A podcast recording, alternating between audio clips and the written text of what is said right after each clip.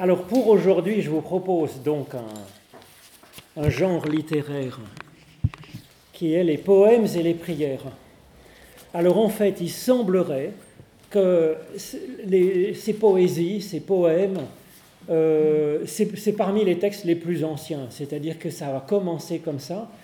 Et c'est vrai que pour apprendre euh, par cœur, quand il y avait très peu euh, d'écriture, bon l'écriture ça existait, mais quand il y a très peu d'écriture, c'est plus facile de retenir quand c'est poétique, parce qu'il y a un peu des refrains, il y a un peu, par exemple, les paroles d'une chanson, on les connaît assez facilement. Alors que retenir une tartine de philosophie, c'est moins évident. donc, donc, il semblerait que ce soit parmi les textes les plus anciens. Il y avait des recueils. Alors on a encore, j'ai mis le recueil des psaumes, hein, des 150 psaumes. Euh, c'est sur la première page. J'ai mis un peu les différents, différents types hein, qui existent peu. Le recueil des 150 psaumes, on l'a. Mais il y avait d'autres recueils de poèmes, de poésie, d'hymnes qu'on a perdu, dont on a entendu parler, mais qu'on n'a pas forcément retrouvé, ils ont été intégrés dans le corps des récits. C'est-à-dire qu'après, il y a eu une rédaction de récits, alors soit des récits un peu symboliques, théologiques, comme euh, la création, la saga d'Abraham, euh, etc., soit des récits historiques, mais ils intègrent dedans les poèmes Bon, ça peut arriver. Hein. Donc, euh, par exemple, le chant de victoire de Myriam. Myriam, c'est la sœur de Moïse. Il semblerait que dans ce texte, ce soit Myriam qui soit, donc, ils disent qu'elle est prophétesse, hein, qui a inventé ce chant pour euh, euh, se réjouir de la traversée du chaos qu'est la mer Rouge. Et donc, on nous raconte Marie, la prophétesse, sœur d'Aaron. C'est marrant, ils mettent sœur d'Aaron alors qu'elle est sœur de Moïse aussi, donc, hein, mais bon, c'est comme ça. Prit à la main un tambourin et toutes les femmes vinrent après elle avec des tambourins et en dansant. Marie répondait aux enfants d'Israël Chantez à l'Éternel car il a fait éclater sa gloire, il a précipité dans la mer le cheval et son cavalier. Alors, ça, c'est ce que dit euh, Myriam. Et puis, on, le met dans la bouche de Moïse le reste du cantique. Hein. L'Éternel est ma force et le sujet de mes louanges, c'est lui qui m'a sauvé. Il est mon Dieu, je le célébrerai. Il est le Dieu de mon Père, je l'exalterai. C'est vraiment le style, c'est-à-dire que ça vient deux phrases l'une avec l'autre, soit euh, elle dit un peu la même chose, elle amplifie, euh, soit elle est l'antithèse, ça peut arriver aussi, c'est souvent un peu comme ça. Donc là, c'est plutôt, euh, voyez, deux phrases par deux phrases, elles se répètent un petit peu en ajoutant quelque chose. Alors, on connaît aussi le chant de victoire de Déborah dans Juge 5. Il semblerait que ce soit un des textes les plus archaïques de la Bible, en fait. C'est le texte le plus ancien. On le reconnaît à, l'écriture, qui est pas facile. les, traducteurs ont du mal à la traduire. C'est un peu bancal, un peu bizarre, un peu très archaïque. Et donc ils reconnaissent à la langue comme on reconnaîtrait dans la langue française, bon, par exemple dans la chanson de Roland ou dans Chrétien de Troyes, on voit bien que c'est pas du français du 18e ou du 20e. Hein. Donc là, c'est des textes très très anciens. C'était du temps où Déborah était matriarche, elle était chef de guerre, elle était présidente. Et, euh, euh, donc on l'a dans Juge 5, le, livre des juges, c'est plein de petits récits comme ça. Alors il y a une histoire un peu de Déborah, et puis là, il y a un chant de victoire de Déborah qui est une version poétique finalement de, cette histoire. Alors dans tout à fait autre genre, il y a le Cantique des Cantiques, hein, qui est un poème sensuel entre un homme et une femme, un amoureux, Roméo et Juliette qui se courent après, et c'est une une allégorie hein, de l'amour de Dieu qui court après l'humanité et l'humanité qui cherche Dieu. Donc euh, c'est magnifique, c'est à la fois, ça dit la beauté du couple humain, euh, mais uniquement pour la relation. Vous voyez, il n'est pas question, de, contrairement à nos textes qu'on va voir, de faire des enfants. C'est vraiment uniquement le plaisir de se chercher, d'être ensemble, de se faire la cour et, d'avoir vraiment des relations euh, aussi charnelles. Donc c'est assez... Alors le texte, ça a été discuté de savoir si on devait le mettre ou pas le mettre dans le canon, c'est-à-dire dans la liste des livres de la Bible. Il y a des gens qui disaient oui, c'est pas très correct. Mais les Juifs appellent ça le livre saint des saints. Parce que, comme il y a le Saint des Saints dans le temple de Jérusalem, où il y a vraiment symboliquement la présence de Dieu, là, ça nous parle justement de Dieu qui court après l'humain. Et alors, du coup, euh, c'est voilà, le cantique des cantiques, le Shir Shirim. Qu'il m'embrasse des baisers de sa bouche, car sa tendresse vaut mieux que le vin. La senteur de tes parfums est si bonne, ton nom est un parfum qui se répand, c'est pourquoi les jeunes filles t'aiment entraîne-moi, nous courons à ta suite. Donc c'est comme ça pendant des chapitres et des chapitres. Alors, c'est pas forcément très facile à décrypter. C'est, bon, on y arrive, hein, mais il faut quand même un peu chercher parce que souvent, c'est des images qui sont plus tout à fait les nôtres euh, aujourd'hui. Alors sinon, il y a la plainte de Job qui est assez remarquable aussi, avec les amis qui viennent discuter. C'est passionnant et c'est sous la forme d'une sorte de petite pièce de théâtre, hein, euh, en fait, euh, avec le diable et Dieu qui discutent au début, puis après il y a Job et ses amis. C'est, il y a les lamentations. Il y a les bénédictions des tribus par Jacob. Il y a donc les douze tribus, treize même, voire quatorze, parce qu'il y a Joseph est béni, mais ses deux fils sont bénis, ça fera deux tribus, euh, voilà. Et puis il y a la tribu de, Lévi qui est une tribu de plus. Et puis il y a aussi une bénédiction par Moïse.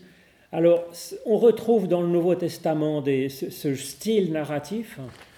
Euh, il y a, bon bien sûr, hein, il y en a trois dans le début de l'Évangile selon Luc, hein, le cantique de, de, Zacharie, euh, le cantique d'Élisabeth, qui, a aussi un, petit peu de louange, et puis il y a Marie, qui est le plus connu qu'on va voir avec le Magnificat. Et puis euh, il y a aussi 1 euh, Corinthiens 13, hein, l'hymne à l'amour, qui est une inclusion dans, dans la lettre de Paul, hein, qui est tout à fait remarquable. Et puis Philippiens 2, qui est très connu avec le, le, le Christ qui était euh, quasiment l'égal de Dieu, puis qui, qui descend comme ça. Enfin, il y en a d'autres. Hein, il y en a. Alors les psaumes, les psaumes évidemment, c'est le plus connu, c'est les plus remarquables parce que c'est vraiment proche de notre vie, quoi. Hein. C'est, ça peut dire la colère, le doute, la lamentation, la jubilation, la recherche de Dieu. C'est, vraiment euh, très très fécond et utile. Alors moi je trouve que quand même cette, euh, poésie, ces recueils, c'est assez, touchant parce que, euh, comme tout texte poétique, c'est fait pour, pour stimuler notre imagination et, notre propre louange, par exemple. Hein. Alors c'est ce qu'on va voir en fait assez, assez rapidement parce que dans le cantique d'Anne, en fait, on va voir que c'est, enfin on va le lire, hein, mais on va voir que c'est un chant de victoire, un peu comme celui euh, dont j'ai dit un mot, le cantique de, Myriam en fait. Hein.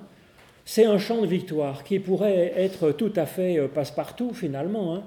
Ça chante une victoire dans notre vie personnelle euh, qu'on attribue à Dieu, au moins en partie. Et au milieu, c'est simplement au milieu. C'est ce que j'ai souligné au, milieu, là. Hein. Euh, j'ai souligné. Euh, euh, ce que j'ai souligné, ça me semble être rajouté, si vous voulez, à un champ de, victoire assez général. Et si c'est général, c'est justement fait pour qu'on vienne l'habiter avec nos propres victoires. Et à mon avis, c'est ce que fait Anne ici. Il devait y avoir un, un champ de victoire qui précédait, et puis c'est venu, venu l'habiter, le truffer avec, euh, avec la victoire euh, ou la prière de, de, cette dame, Anne. Alors l'histoire de Anne, c'est qu'en fait, euh, il y avait, elles étaient deux femmes en concurrence. Hein. Quoi?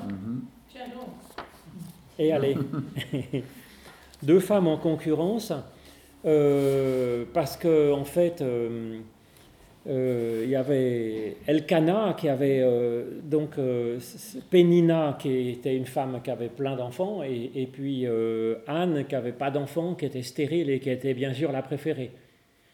Ça vous rappelle quelque chose qu'on a vu il y a quelques séances? C'était pareil avec Léa et Rachel. Hein, Léa avait plein d'enfants, mais c'est Rachel que Jacob aimait, c'est comme ça. Alors, euh, à mon avis, ces répétitions, c'est pas pour rien non plus, ça fait partie aussi de, euh, de, cette façon de, de rédiger. Euh, souvent, on est à la fois un peu les deux femmes, mais là aussi, je pense, mais enfin bon, c'est pas tout à fait la question. Là, on a le cantique d'Anne qui a donc qui était stérile, qui a prié dans, le temple hein, euh, de Silo, là où il y avait l'arche, de l'Éternel avec les tables de la loi, le bâton d'Aaron, un peu de manne, tout ça. Et puis avec Élie qui était le, le, prophète qui gardait ce, temple, elle prie devant et elle dit à l'Éternel, donne-moi un enfant, donne-moi un enfant, parce que sinon j'ai trop honte et puis euh, ça va pas du tout. Donc sa prière, elle est un peu limite, elle pense pas, elle pense à elle, elle pense à, mais on a le droit de penser à nous aussi, hein, je veux dire quand même. Euh. Donc euh, elle prie et puis voilà, il y a un enfant qui arrive. Hmm. Il y a un enfant qui arrive, elle est toute contente. Et donc elle chante euh, ce cantique de remerciement, de louange. Alors c'est déjà ça, je trouve que c'est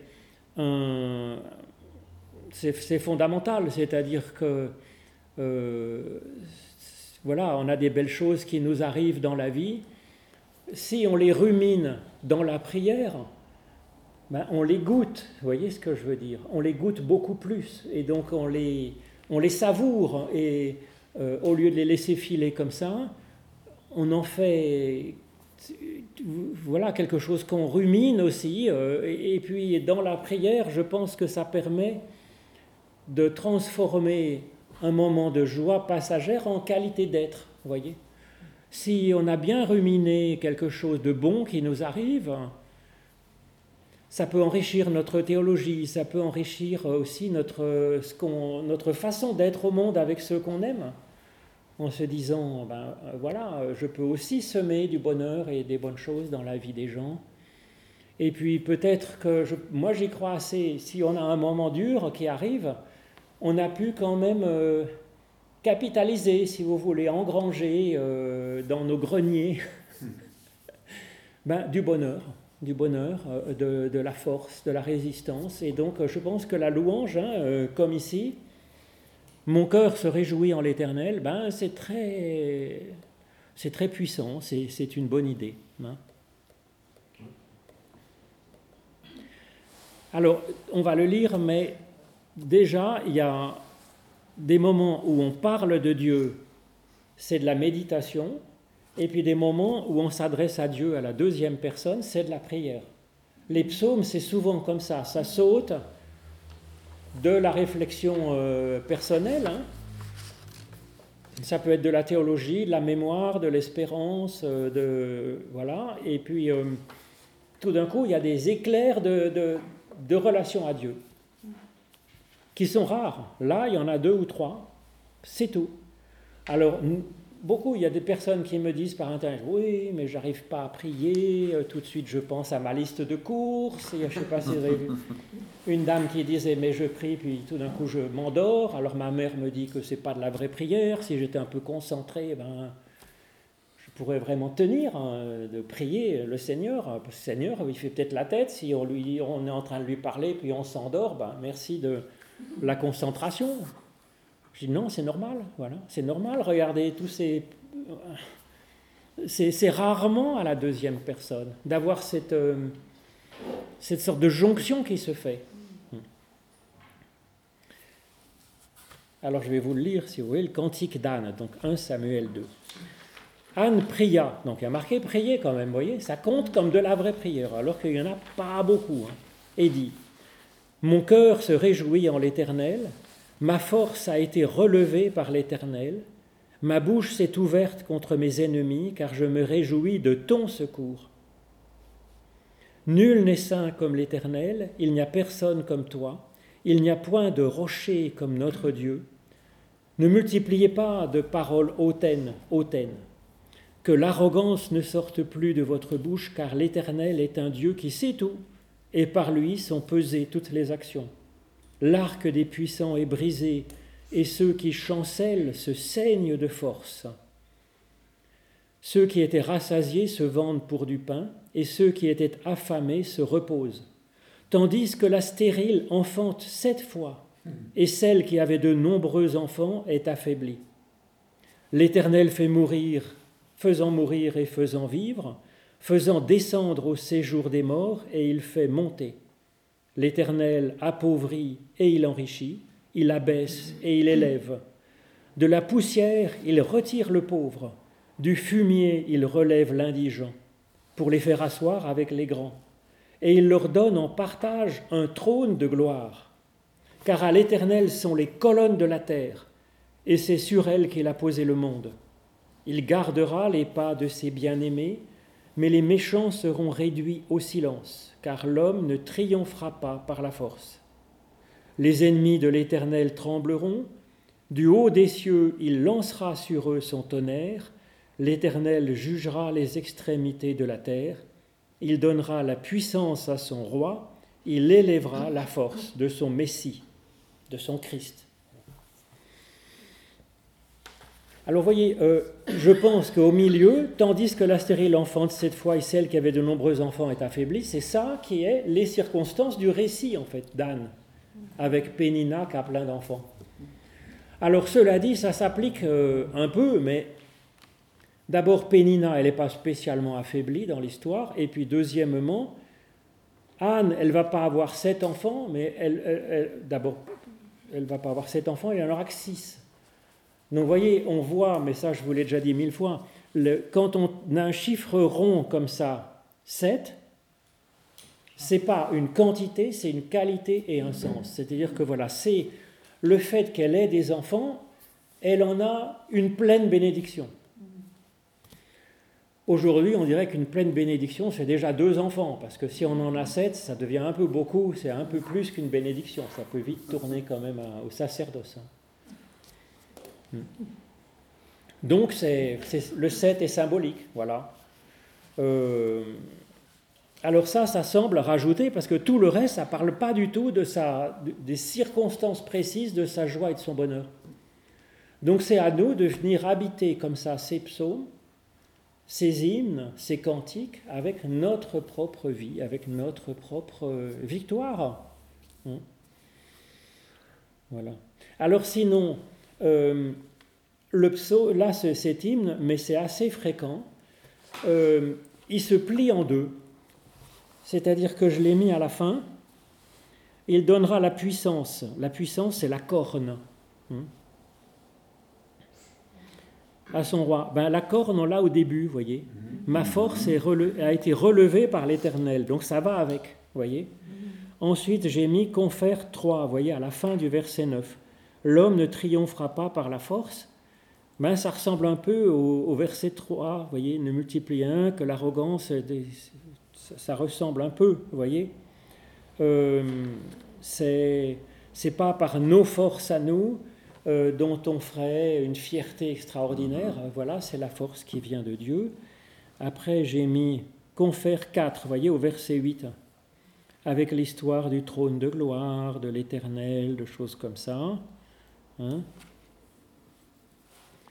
Euh, avec les puissants, le, vous voyez, un peu de choses comme ça, vous voyez, le, le, le pauvre et l'indigent. Hein? Avec le, début du verset 5. Hein? Le début du verset 5, c'est ça? Avec le pain et le... Mhm. Oui, on va voir un peu ce que ça peut vouloir dire. Hein? Mais hmm, c'est... Oui, c'est terrible. C'est encore plus terrible, c'est celui que j'ai encadré au milieu, vous voyez mhm. euh, L'Éternel fait mourir et fait vivre. Hein. Il fait descendre dans le shéol et en fait remonter. Alors, je ne sais pas s'il en fait remonter, en fait, il fait monter. Mais Donc, bref, ça, se plie en deux, vous voyez. Le 1, le début va avec la fin, euh, ensuite ça va avec la, ce qui est avant la fin, mais c'est souvent comme ça. Il y a beaucoup de psaumes qui sont comme ça, qui se plient en deux. Et du coup, on cherche le milieu. Et c'est ce que j'ai encadré, c'est-à-dire que c'est vraiment la clé euh, de, l'hymne, ce qui vraiment fait basculer ce sur quoi tout est construit, le pivot, l'axe, c'est le milieu. Voilà. Et donc c'est cette théologie, euh, l'éternel faisant mourir et faisant vivre, faisant descendre dans le séjour des morts et faisant monter. Hmm. Alors c'est une théologie qui, à mon avis, effectivement, est, très, discutable, hein, euh, est très discutable. D'abord parce que euh, nous, à la, lumière de Jésus-Christ, on sait qu'en Dieu, il n'y a que du bien, il donne la vie, il donne le réconfort, il donne le salut, il n'est jamais du côté du mal, de la souffrance, euh, de la mort. Voilà. Même le coupable, nous dit Jésus, l'ennemi de Dieu, il l'aime, il, veut lui faire du bien, il le bénit, il, cherche à le, relever, l'éduquer. Donc, c'est une théologie qui est très discutable. Euh, d'un Dieu arbitraire. Euh, alors c'est une des explications de l'existence du mal, euh, effectivement. Des cancers, des, tremblements de terre, de toutes les catastrophes naturelles, c'est de dire, ben voilà, c'est Dieu. Hein, comme dit Job, dont je viens de parler, Job, il dit, voilà, hein, le Seigneur a donné, le Seigneur a, donné, a repris, que le nom de l'Éternel soit béni. Mais à mon avis, c'est une théologie qui est très discutable et, très discutée dans la Bible, en fait. Voilà. On n'est pas forcé pas parce que c'est marqué comme ça qu'on est d'accord. Hein? De, tout à fait. Euh, on peut se dire, bah, écoutez, c'est marqué comme ça, c'est la théologie du monsieur qui a écrit ça, bah, moi je ne suis pas d'accord. Voilà. C'est une des options possibles. Et il y en a d'autres. Voilà. Alors ensuite, euh, euh, ça ne veut pas forcément dire ne faut pas forcément non plus le prendre au pied de la lettre. Hein. C'est-à-dire entre le garder disant c'est écrit donc je l'adopte, hein. Et puis euh, c'est nul, je le mets à la poubelle, il y a d'autres possibilités au milieu. Il y a par exemple de se dire oui, Dieu, il pourrait, il pourrait tuer comme il peut faire vivre. Ben, sauf qu'il pourrait, mais son choix c'est de faire vivre. Voilà. il abandonne dans sa puissance, il abandonne la possibilité de tuer des gens. Voilà. Il ne le fait pas. Et ça, c'est pas sot, parce que finalement, la fin du déluge, hein, c'était bien ça la leçon. Dieu avait la possibilité d'envoyer une chasse d'eau pour nettoyer tout le monde, mais à la fin, il dit, mais en fait, j'ai compris maintenant. L'humanité, bah, elle est ce qu'elle est, quoi. Il y a du bien, il y a du mal en chacun, et donc oui, bien sûr, les humains, bah, ils ne sont pas parfaits. Bah, je vais faire avec les humains comme ils sont maintenant. Et je renonce à utiliser justement mon arc pour éliminer l'humanité, mais quand elle est méchante. Et l'arc-en-ciel, c'est pour rappeler, pour que c'est un souvenir que Dieu a mis. Quand il est en colère, qui commence à faire pleuvoir, et il apparaît l'arc-en-ciel, et il se dit Oups, Pia, c'est vrai, je m'étais promis de ne pas tourner mon arc vers, la terre pour éliminer le vivant. Et donc, euh, Dieu euh, se souvient qu'il avait promis de ne pas utiliser sa puissance pour faire du mal. Donc on peut le lire comme ça, si vous voulez. Hein. On peut le lire comme ça, cette histoire. Euh, et c'est vrai que quand on regarde, hein, là, quand on regarde de près, Dieu est plutôt celui qui fait vivre. Par exemple, puisque je parlais d'arc-en-ciel au verset 4, l'arc des puissants est brisé. Mais il ne brise pas le puissant, le méchant, il brise l'arc du puissant. C'est-à-dire qu'il lime les dents du tigre, en fait, si vous voulez. C'est quand même plutôt une bonne idée. Hein voilà. le 5, alors le 5, euh, ben, c'est vrai qu'on sait qu'il y a des revers de fortune. Alors est-ce qu'il faut les attribuer à Dieu? Je ne sais pas, je ne pense pas moi. Hein. Euh, vraiment pas. Hein. Vraiment pas. En même temps, en même temps euh, celui qui est rassasié. Ben, on peut dire celui qui est gavé de chez gavé, voyez Il n'y a plus aucun désir, plus aucune soif, plus aucune espérance, plus aucun projet.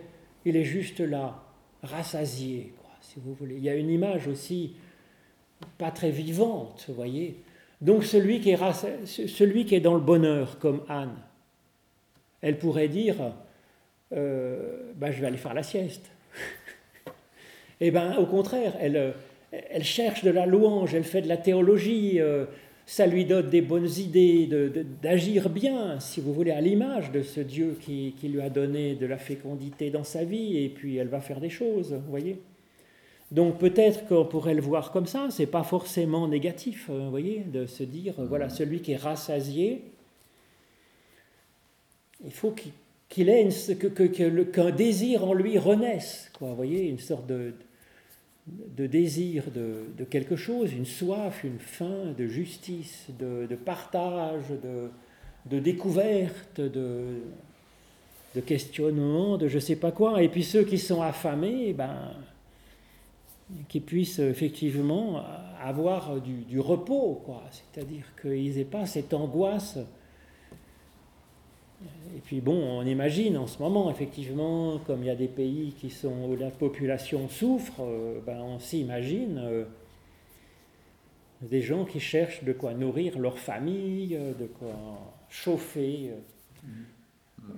les, leurs bébés ou leur grand-mère, et qui ne savent pas comment faire. Donc on peut dire, voilà, qu'ils puissent se reposer, qu'ils puissent avoir cette paix, c'est-à-dire de plus avoir cette angoisse pour le minimum de, de, subsistance. Hein. Hmm.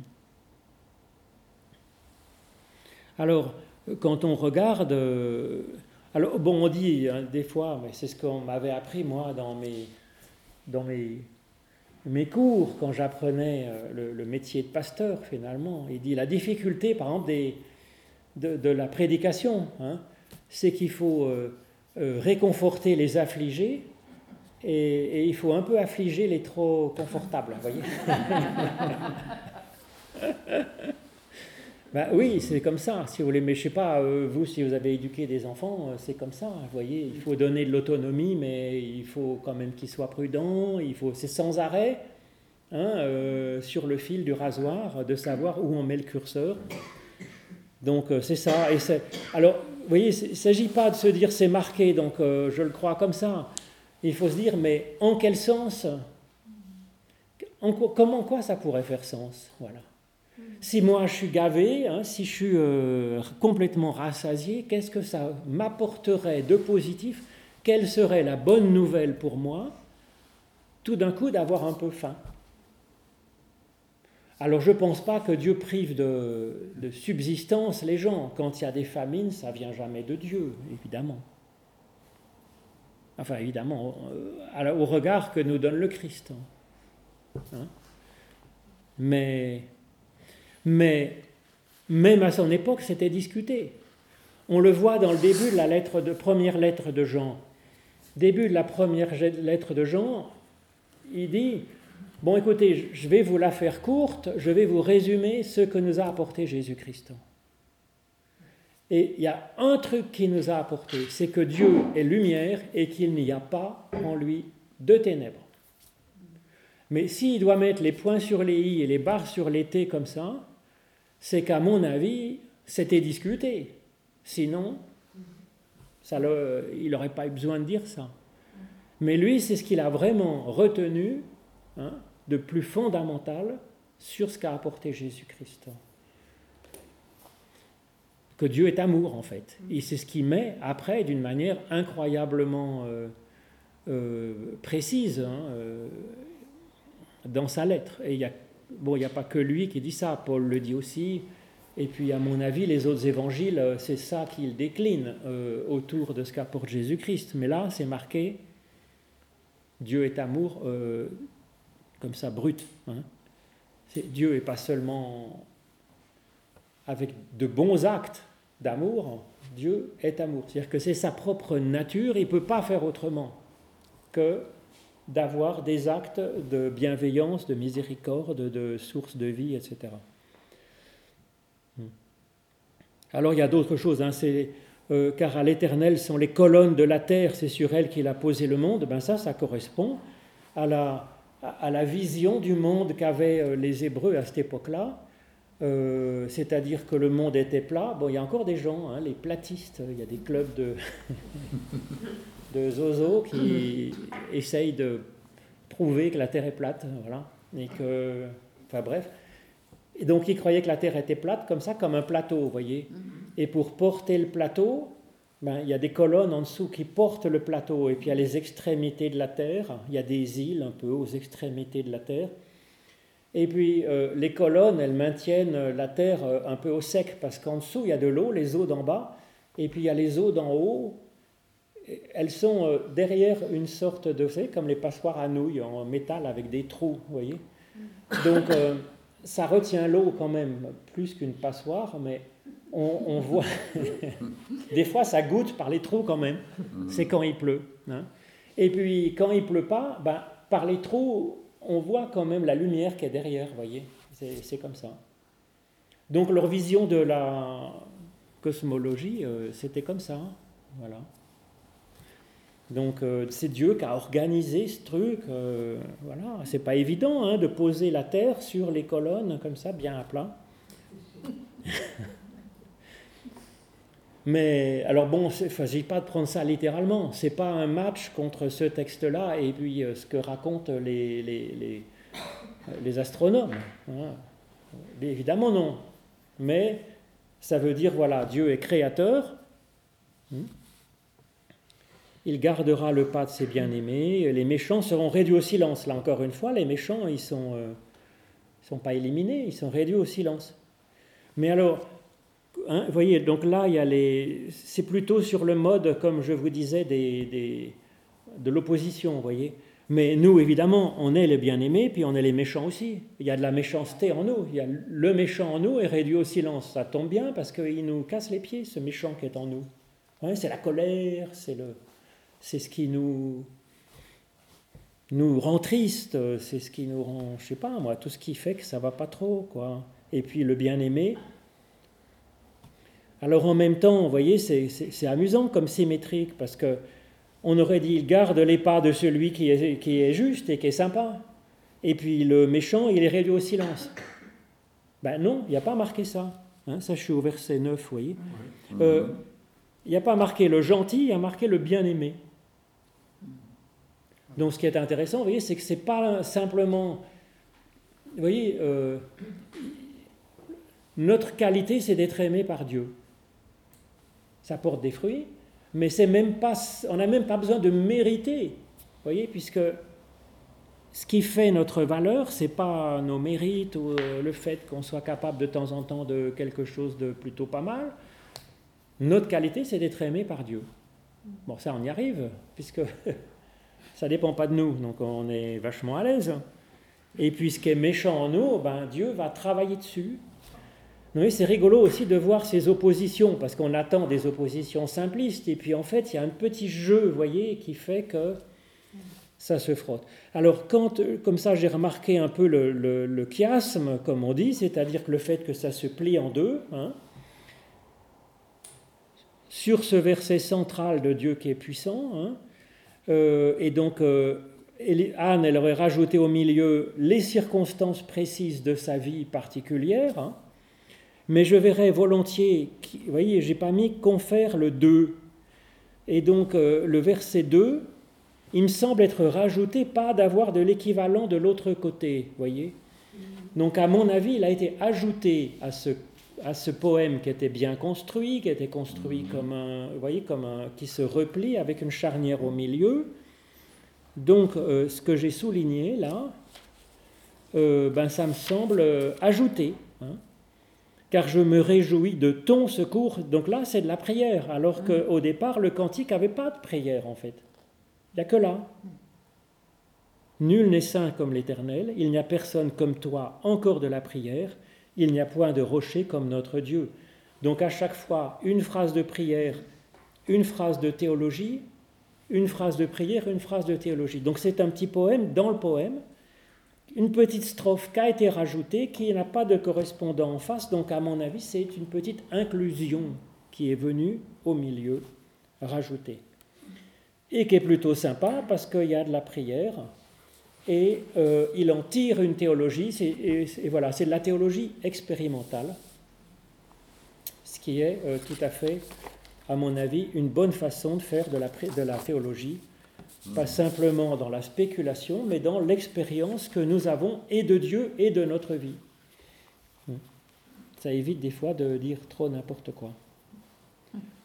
Voilà. Alors, euh, il y a maintenant le cantique de Marie, parce que euh, manifestement. Je une question oui, qu'on passe à l'autre cantique. Oui, oui, euh, une question très terre à terre, c'est quel est le rapport entre la force et la corne?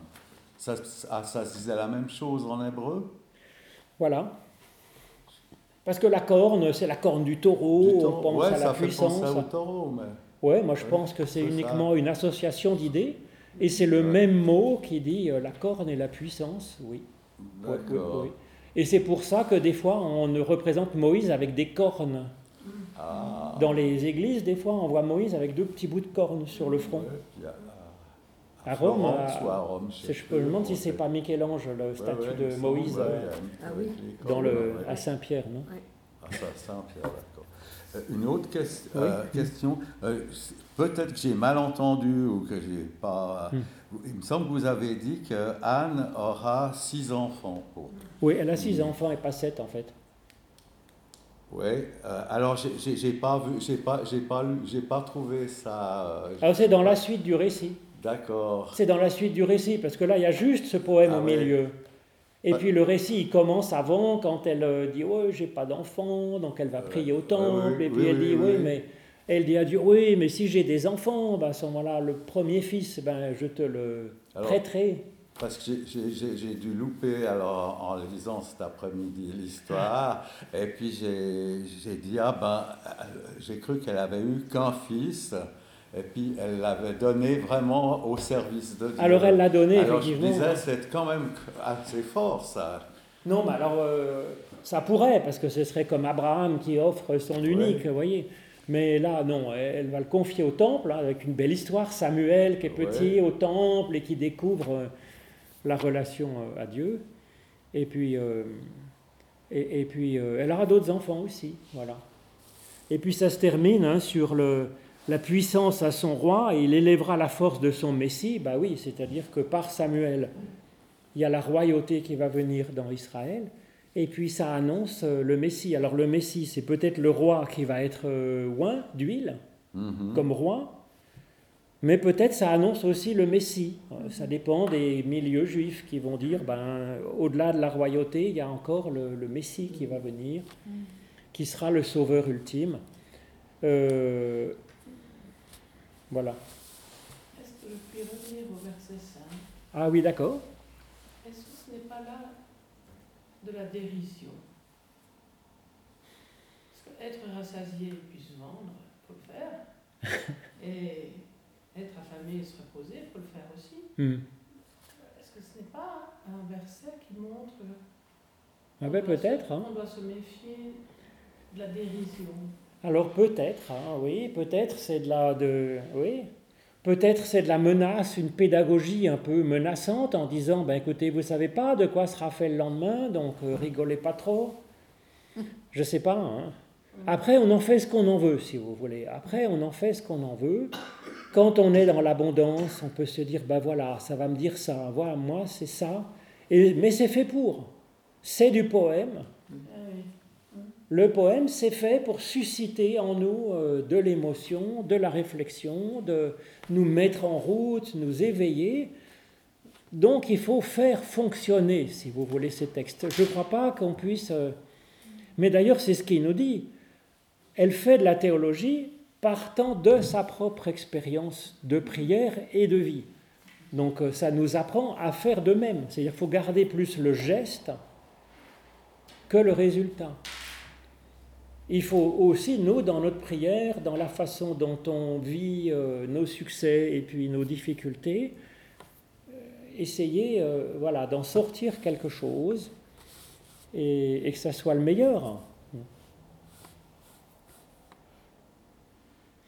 Alors Marie, c'est un peu la même chose, c'est-à-dire qu'elle n'avait pas d'enfant, mais sauf qu'elle, elle n'en voulait pas. C'était une gaminette. C'est plutôt pas facile, si vous voulez, d'avoir un enfant, euh, un enfant probablement d'un viol ou de quelque chose comme ça, historiquement, si vous voulez. Hein. Euh, en tout cas, elle a demandé rien, contrairement à Anne, mais elle, euh, elle rend visite, donc il y a la visite d'un ange, et puis, bon, elle se retrouve enceinte. Après, on peut le comprendre comme on veut, si vous voulez, c'est pas la question elle se retrouve euh, en situation d'être euh, voilà, bénie par sa cousine euh, Élisabeth, qui dit ce qui est au début du, du, paragraphe, heureuse celle qui a cru, bon, au sens de ayant eu confiance, hein, c'est pas croire la croyance, hein, que parce que les choses qui lui ont été dites de la part du Seigneur auront leur accomplissement, enfin c'est pas très très clair, hein, qui auront cru est-ce que le, bénéfice, son mérite, c'est d'avoir cru que ça va s'accomplir, ou alors le bénéfice, c'est d'avoir cru, point. Et puis, par ailleurs, euh, les choses qui lui ont été dites de la part du Seigneur auront leur accomplissement. C'est peut-être une promesse et pas une condition. Enfin bref, c'est un autre sujet. Alors Marie dit, et elle dit, ça commence finalement hein, comme euh, le cantique d'Anne, et on pense que c'est copié en fait.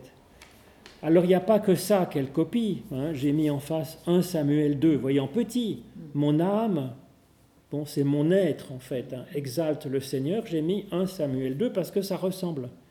Mais presque à chaque verset, euh, on peut mettre, euh, bon je ne l'ai pas mis partout parce que c'est un peu lassant, mais euh, je l'ai mis un certain nombre de fois quand ça me venait à l'idée comme ça, euh, le verset biblique, c'est un tissu de versets bibliques. Et, et ça, c'est l'avantage de connaître sa Bible, j'allais dire, c'est parce qu'ensuite, dans notre propre existence, ça fait écho à des passages qui vont nous aider à prendre du recul sur ce qui nous arrive et puis à en goûter peut-être la profondeur et, le, sens. Voilà. Donc elle, c'est ce qui lui arrive. Elle, tout d'un coup, il y a tout un tas de textes bibliques qui lui reviennent euh, en mémoire et qu'elle va tisser euh, ensemble. Donc mon âme, j'ai mis mon être, parce qu'il n'y a pas de concept d'âme hein, chez les Hébreux, euh, comme chez les Grecs, où il y aurait une âme divine qui vient dans un corps. Voyez, nous, on est un corps, qui est un corps spirituel et social et intellectuel, voyez Un corps euh, qui a cette complexité-là. Et ce qu'on appelle euh, l'âme, traduit par âme, hein, euh, euh psyché, c'est en hébreu c'est nefesh et, c'est l'être en fait, c'est l'être, c'est l'être, notre être, hein, tout entier exalte le Seigneur. C'est pas que par la partie spirituelle qu'on exalte le Seigneur, c'est aussi euh, par le corps, c'est par la vie aussi, voyez. Et mon esprit se réjouit en Dieu, mon Sauveur, parce qu'il a jeté les yeux sur l'humiliation de sa servante. Alors des fois, on donne une leçon en disant sur la bassesse de sa servante, sur l'humilité de, sa, l'humilité de sa servante, donc ça transforme le fait de s'abaisser en un mérite. Là, ce n'est pas le cas. Dieu, il a vu la détresse de Marie et il est intervenu. Car voici désormais, alors si j'ai mis un petit point d'exclamation, c'est parce que ça, c'est des signaux, vous voyez, dans le texte biblique.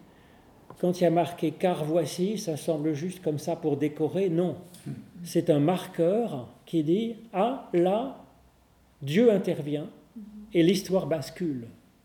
il y a du neuf qui vient. On est en dehors de la simple chaîne de causalité, avec une cause, un effet. Là, il y a du neuf qui arrive, qui survient. On, on entre dans un, du pas logique, du pas. Il y a un supplément de quelque chose qui a été injecté car voici désormais toutes les générations me diront bienheureuse, parce que le puissant Alors dans nos vieilles traductions, il y avait marqué car le Tout-Puissant a fait pour moi des merveilles. Mais les nouvelles traductions, hein, par exemple la, Nouvelle Bible Second ou la Tob, la dernière version, ils ont corrigé parce que c'était un mensonge en fait. Il n'y a jamais eu marqué Tout-Puissant dans le texte grec. Voilà. Hein. Il y a marqué puissant. Ben, ça change tout. Ça change tout. Ça change tout parce que que Dieu agisse quand on voit la beauté du monde, avec même dessus des sortes de bêtes qui sont capables d'aimer et de penser, ben, on se dit quand même qu'il y a un créateur qui a une certaine puissance. Hein. Mais est-ce que tout puissant? Ben non, parce que sinon on dit, ben voilà, c'est lui qui a envoyé les cancers, les catastrophes, euh, machin. Ça change tout, je trouve. Hein. Et donc, du coup, ils ont corrigé ce mensonge qui était dans nos vieilles traductions. Mais là, moi, je suis. Euh, j'ose dire que c'était un mensonge, parce que les gens qui traduisaient, ils connaissaient le grec quand même. Donc, ils savaient qu'il n'y a pas marqué tout puissant, il y a marqué puissant. Donc, il y a mais puissant. A fait pour moi de grandes choses. Son nom est saint et sa miséricorde pour des générations et des générations sur ceux qui le craignent. Alors bon, dans l'Évangile, on n'est plus dans la crainte, mais c'est reconnaître que Dieu est supérieur. Voilà, on reconnaît que bon, euh, il est fraternel, bienveillant, euh, il est plein de miséricorde et de tout ce qu'on veut, hein, mais euh, bon, faut quand même pas confondre. Moi, je trouve, c'est quand même c'est ça que dit aussi un peu ton nom est saint. Ça veut dire que c'est mis à part, euh, on ne met pas, mélange pas avec les, hein, les, les, bébés, avec les petits chiens, hein, comme dirait Jésus. Donc là, euh, c'est, on met Dieu, il est à part dans, euh, dans ce qui existe, hein, dans ce qui est.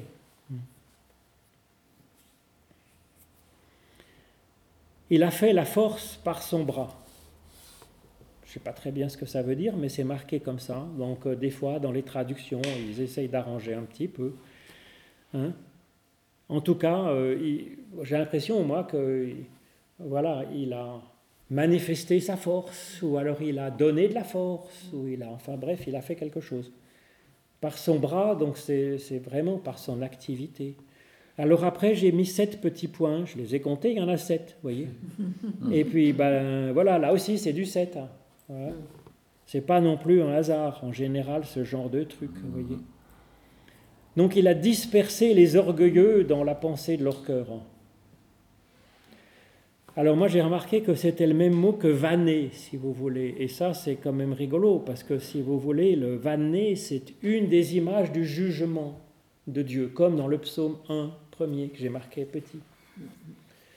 Parce que quand on vanne, ben, il y a des épis, un épi de blé, il y a un peu une paille avec des feuilles aussi, puis il y a un peu des grains dans de la balle, et puis il y a des petits piquants aussi. Bon, c'est immangeable. Donc on sépare euh, le grain de, de, la paille. Quoi, hein, voilà. Donc ça, c'est vanné. C'est une image du jugement de Dieu qui est la bienveillance, c'est-à-dire qui garde le meilleur de l'épi et puis qui rejette le mauvais.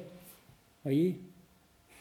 C'est pas un jugement avec une sélection des personnes, mais c'est un jugement qui traverse chaque personne pour en garder le meilleur. Voyez, c'est une certaine vision. Il y a des passages qui pourraient dire voilà, on sélectionne les justes et on élimine les pécheurs. Bon, on a vite fait de se reconnaître à la fois dans les justes et les pécheurs, parce qu'on n'est ni parfait, ni non plus tellement si horrible que ça. Quand même, faut pas exagérer non plus le... de se rouler dans la boue. Donc on est entre les deux, voyez donc on comprend aussi quand on sépare euh, voilà, le juste de l'injuste, on sait bien qu'on est des deux côtés. Mais quand c'est de l'épi, quand c'est le pressoir pour le raisin, c'est encore plus clair, si vous voulez. Quand c'est le minerai qui est mis dans le creuset, c'est encore plus clair. Peut-être, sur l'idée d'un jugement qui traverse chaque personne. Les orgueilleux dans la pensée de leur cœur. Donc orgueilleux dans la pensée, c'est une pensée qui est orgueilleuse, voyez, euh, qui tellement fier de ce qu'il pense que c'est la vérité du bon Dieu lui-même. Je ne sais pas ce que ça peut vouloir dire, moi. C'est ceux qui sont trop sûrs d'eux. Euh, le, le cœur, c'est n'est pas le sentiment, là.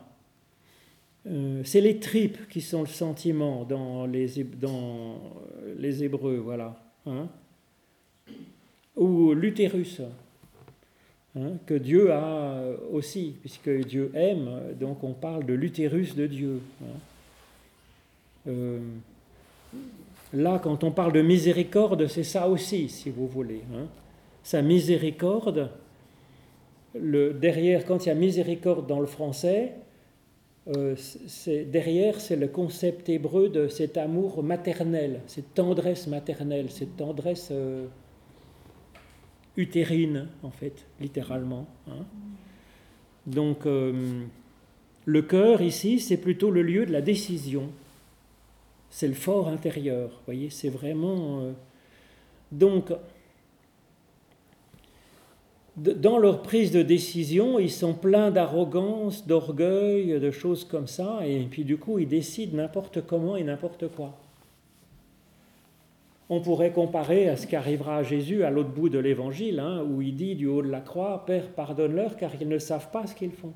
Ils sont persuadés d'être dans le vrai et dans le juste, et en faisant ça, ils tuent, le juste. Hein. C'est ballot. Donc c'est ça, je crois, vous voyez ce que c'est. C'est que avec leur folie de la pensée, l'orgueil de leur pensée, ça leur fait prendre des décisions euh, fâcheuses. voyez Et alors ça, il vient, avec sa miséricorde, il vient nous aider à faire le tri, finalement, à l'intérieur de nous-mêmes peut-être relativisé, effectivement. Dans ce qu'on pense, il y a du bien et puis du moins bien. Il a renversé les puissants de leur trône. Bonne idée. Quoi? Bonne idée. Ben, peut-être. Hein. En même temps, il faut bien qu'il y ait des puissants qui décident. Hein. Mais sauf que. Quoi? Pas des puissants, des décideurs. Il vaudrait mieux que ce soit des, des gens qui soient sympas et bons, quoi. Ou alors peut-être qu'il veut dire que c'est, elle veut dire plutôt que c'est, voilà, c'est à Dieu que revient le trône, c'est-à-dire à, ce qui est juste, à l'amour, à la bonté, à la miséricorde, à l'intelligence, à au discernement, ce soit ça qui soit sur le trône. Hein. Et il a élevé les humbles. Voilà. Il a rassasié de bien les affamés. Ah ben ça, Colette est contente. Hein. c'est mieux que d'affamer euh, ceux qui ont un sandwich. Il a renvoyé les riches euh, avides. Ben ça, c'est vrai que c'est ce que je vous disais. Moi, c'est comme ça que je comprends euh, par rapport à ce qu'on avait dit en face aussi. Hein, c'est-à-dire que c'est pour que les riches ils continuent à, désirer, ils continuent à chercher. Hein c'est ce que je mettrais, ça, quand même. Hein. Hmm. Parce que moi, je pense pas que Dieu euh, euh, veuille voilà, ruiner euh, ceux qui ont des sous. Ce n'est pas, la question, si. Jésus a jamais été comme ça. il, acceptait avec reconnaissance que Marthe et Marie, que Marthe reçoivent dans sa maison. donc il y avait sans doute une belle maison hein, pour aller à plein de gens et elle nourrit tout le monde, donc ça devait quand même aller. Hmm.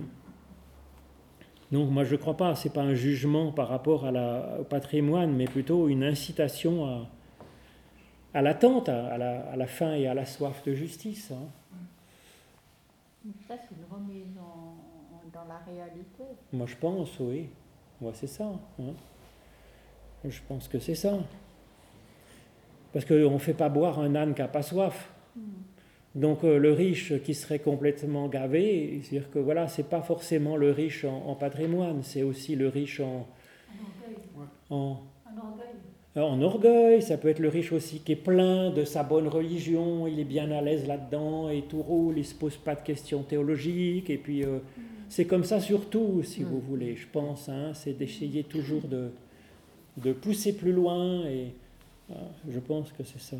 Mm il a secouru Israël, son serviteur. Donc vous voyez, il y a déjà un élargissement, c'est-à-dire qu'elle part de sa propre, son propre bonheur, sa joie. Mm. Mm. Elle en tire de la théologie, et puis ensuite, ça devient, on, arrive à, Israël. Donc il y a un élargissement de son expérience. Ça passe du personnel à l'universel. D'abord l'universel proche, et puis l'universel plus loin quand on parle d'Abraham. Et sa descendance, on sait que Abraham, sa, bénédiction, elle va aller vers toutes les nations, tous les peuples. Donc vous voyez, ça part du particulier de sa joie à elle, et elle, elle sent que, que ça devrait être pour tout le monde, en fait. Hein. que c'est prévu pour euh, irriguer le monde entier. Hein.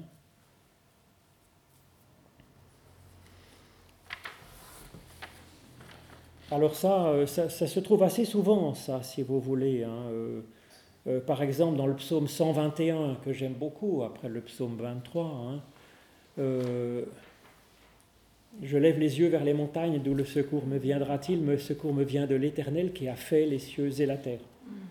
Bon, c'est le premier paragraphe. Et puis ensuite, la suite du psaume, le psalmiste, il vient dire à quelqu'un d'autre, dit, mais en fait, euh, Dieu est aussi ton secours. Et tu vas marcher sur ton chemin, ben, il va t'aider à passer les cailloux de la route, et puis la brûlure du soleil, et puis il va te garder en fait. Vous voyez, ça passe du particulier dont on fait l'expérience dans notre propre vie, on en tire de la théologie et une, une bienveillance vers d'abord son peuple, et puis ensuite plus largement euh, les autres nations et le peuple, l'humanité. Donc ça, à mon avis, c'est quand même euh, euh, un geste important, voyez, je pense, dans une des fonctions de la louange peut-être aussi. C'est de se dire, je suis... mais aime ton prochain comme toi-même, c'est ça finalement. Hein. Ce que j'ai de meilleur pour moi-même, je sens peut-être que ce n'est pas uniquement grâce à mes bons mérites, parce que de toute façon, si on n'avait pas les autres autour, euh, on est né tout nu, pas capable de grand-chose, et s'il n'y avait pas eu les autres autour, on serait toujours pas capable de grand-chose. Hein. On n'aurait pas l'eau chaude au robinet, à mon avis. et donc, euh, voilà, donc euh, on se rend compte voilà, aussi de ce qu'on doit euh, peut-être aux autres et, ça nous invite à faire corps. Voilà, une sorte de compréhension de, de, de, de, l'humanité, de la planète peut-être aussi. Hein. Hmm.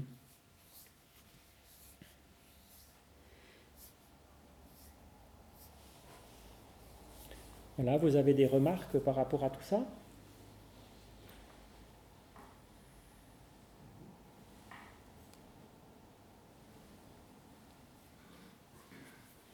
Alors c'est Magnificat, c'est voilà, ça a inspiré des tas de musique magnifiques. Hein, euh. oui. Hein? En tout cas, Marie, elle avait de la culture quand même. Hein. C'était pas la petite, euh, la petite bergère. Hein. Elle connaissait sa Bible. Ce qui n'était pas évident, parce que quand même, je ne sais pas si vous avez remarqué, mais il y a quand même deux, trois pages. Et à l'époque, on n'avait pas ça sur sa table de nuit. Il y en avait. Euh, même, je dirais, toutes les synagogues n'avaient pas tous les rouleaux. Hein. Même une Bible, vous savez, du temps de... Bon, après l'imprimerie, ça s'est diffusé, mais avant l'imprimerie, euh, j'allais dire, tout... Euh, il y avait très peu de Bibles. Très peu de Bibles. La Bible, c'était écrit à la main, il fallait des mois et des mois d'écriture par des copistes. Ça valait le prix d'un ça valait le prix d'un deux pièces à Genève. Hein. C'était donc et puis le curé de base, euh, il n'avait jamais lu la Bible parce qu'il en avait jamais eu dans les mains. Il avait lu des bouts de Bible, quoi, vous voyez. Donc pour qu'une petite bergère comme ça hein, euh, connaisse sa Bible, c'est voyez, c'est des textes quand même très érudits. Est-ce qu'on peut imaginer que certains de ces cantiques étaient chantés alors je pense que oui, je pense que c'était chanté psalmodié, que ça intervenait dans des, dans des liturgies aussi. voyez? Les psaumes, beaucoup, et peut-être, vous voyez que c'est, comme je vous disais, c'est souvent avec deux strophes. Hein. Ben, c'était peut-être des, des répons, vous voyez? C'est-à-dire qu'il y avait deux personnes qui disaient l'une et puis l'autre, l'une et l'autre, ou bien il y avait le prêtre disait une et puis l'assemblée répondait euh, un refrain peut-être, voyez. Mm. Donc c'était sans doute, vous avez raison, c'était fait pour être euh, chanté, psalmodié, euh, récité, appris par cœur. Mm. En, complément de ce que vous dites, d'autres questions, j'ai une question. Mm. Marie, est-ce que dans une bonne famille euh, juive de l'époque, est-ce qu'on n'allait pas une fois par semaine, euh, peut-être tous les Shabbats, euh, écouter la parole quelque part, comme nous on est censé le faire? Si, alors ça c'est apparu quand le Israël a été en exil à Babylone. Oui.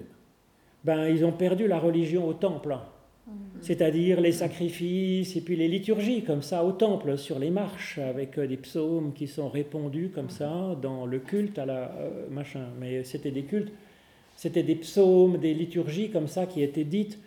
Alors que euh, quand ils ont été en exil, l'élite en fait, le peuple était resté en Israël à, cultiver les vignes et les, et les champs de blé mais l'élite avait été emmenée là-bas et ils se sont dit, mais en fait, il n'y a plus le temple et comment on peut le remplacer? Et, là-bas, il y avait l'écriture qui était très puissante là-bas et, donc euh, ils se sont mis à écrire euh, la Torah, en fait, euh, écrire la, Bible, les psaumes aussi, ils les ont mis par écrit et, et à ce moment-là est née la synagogue. Et ils se sont rendus compte que dans la méditation des Écritures, dans la louange, c'est là que Dieu se faisait présent. Mm-hmm. Et ça, c'était quoi? C'était 500 ans avant Jésus-Christ. Et du temps de Jésus, il y avait à la fois le temple et la synagogue. Mm-hmm. Et c'était deux pôles, finalement, qui se faisaient un peu concurrence, dans un certain sens, euh, euh, pour euh, la relation à Dieu il y avait par la voilà donc ceux qui allaient euh, les samedis euh, à la synagogue. Et puis euh, pour écouter la lecture des rouleaux effectivement. Et, puis et donc il y avait une lecture de la Torah et, puis en, réponse il y avait une lecture donc des prophètes qui allait avec et puis un peu de psaumes il y avait un culte comme notre culte à nous qu'on a le dimanche, c'est tout à fait calqué sur le culte de la synagogue, tout à fait donc euh, par là, ils avaient euh, une, culture euh, biblique, c'est vrai. Et puis alors ensuite, aux garçons, en tout cas, on apprenait à ceux qui avaient le temps, hein, on leur apprenait à lire dans, les rouleaux. Mm. Manifestement, bon, Jésus faisait partie de ceux qui avaient appris à lire, et puis Marie, si c'est d'elle, mais c'est une autre question. Ça m'étonnerait. C'est des textes qui sont très rédigés. Elle n'a pas dit ça, la gamine. Euh, c'est pas sorti comme ça, si vous voulez. Mm-hmm. C'est rédigé après. Euh, c'est rédigé après. Hein. Euh, en tout cas, c'est un très beau texte, voilà. Et puis alors, quand le temple, il y a eu une révolution, si vous voulez, hein, en, en 70, il y a eu une révolution, et puis les Romains ont dit bon, écoutez, maintenant ça suffit. On a bien voulu être sympa deux minutes, mais maintenant, euh, ils sont arrivés, ils ont fait le sac de Jérusalem, ils ont démoli le temple, hein, démoli le palais, euh, massacré deux, trois personnes, et puis le trésor du temple, eh ben, ils l'ont amené jusqu'à Rome, et sur un arc de triomphe à Rome, on voit le, le la mémoire en fait des objets qui étaient dans le temple. On voit la menorah qui est représentée d'époque en fait hein, sur le temple, euh, sur le, un arc de triomphe dans le forum euh, de Rome. Hein. Sauf erreur, euh, le, trésor de Jérusalem a permis à payer la construction du Colisée. Ah ben, ça faisait trois sous alors quand même. Hein. Ah bah ouais. Avec Titus, il a fait du travail. Ah, il a fait du travail. Hein. Voilà. Mais donc à ce moment-là, il n'y avait plus de temple et du coup, c'est la synagogue qui s'est mise à triompher. Voilà. Bon, ben écoutez, je ne veux pas garder trop longtemps. Il est 35, hein. désolé pour les 5 minutes. on, a, le temps, on a le temps. parce qu'on a ça prendre. Euh, je voulais dire que les, comment, les bergers, les, parce que vous avez dit c'est pas une petite bergère, mais les bergers euh, dans l'Antiquité faisaient des concours de, poésie hein, entre